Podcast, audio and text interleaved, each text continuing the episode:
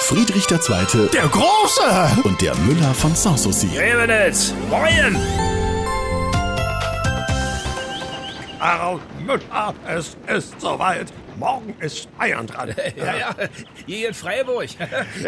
Aber seit wann interessieren Sie Majestät denn für Fußball? Was? Äh, Wer redet denn von Fußball? Der Bayer muss an die Urne. Ach so, Wahlen. Ja, ja. Ganz recht. Aha. Bin gespannt, wie viel die Krachledernen von der CSU diesmal schaffen. Ach, schätze knapp über 30 Prozent. Ja, reicht dem Söder allemal, um sich als Markus der Erste auszurufen. Ab 37 Prozent wird's allerdings kritisch. Äh, äh, was passiert denn da? Und Revenitz, nie war die Ampel so schwach wie heute. Ach, ihr meint, der will am Ende nach Berlin? Ach du lieber Gott. Nun, die Existenz Gottes ist nicht bewiesen, die von Söder leider schon. Aber da muss er ja erst den März auf den Mond schießen. Nichts leichter als das.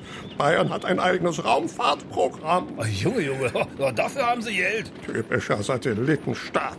Neidisch Majestät. Ablö, von wegen. Wenn ich anno 1778 im bayerischen Erbfolgekrieg nicht eingegriffen hätte, würden die Bayern heute noch wegen jedem Stempel nach Wien fahren, statt nach München. Ach, deswegen haben sie so eine Picke auf die Preußen. Emporschauen verursacht nun mal einen steifen Hals. Ja, Äh, Und der Söder? Ist am Ende auch nur ein Preußer, bei dem es nicht zum Österreicher gelangt hat. Ich denke, der ist Franke. Schlimm genug. Hat denn der außerhalb von Bayern überhaupt eine Chance? Nie im Leben. Für eine Bayer-Waren beginnt das feines Land schon am Ortsausgang Pfaffenhofen. Naja, ist ja auch noch nie ein Bayer Deutscher geworden. Äh, äh, pardon, äh, äh, Kanzler. Ganz recht. Und warum nicht? Na, Ein Pudding lässt sich nicht an die Wand nageln. Eine Weißwurst schon.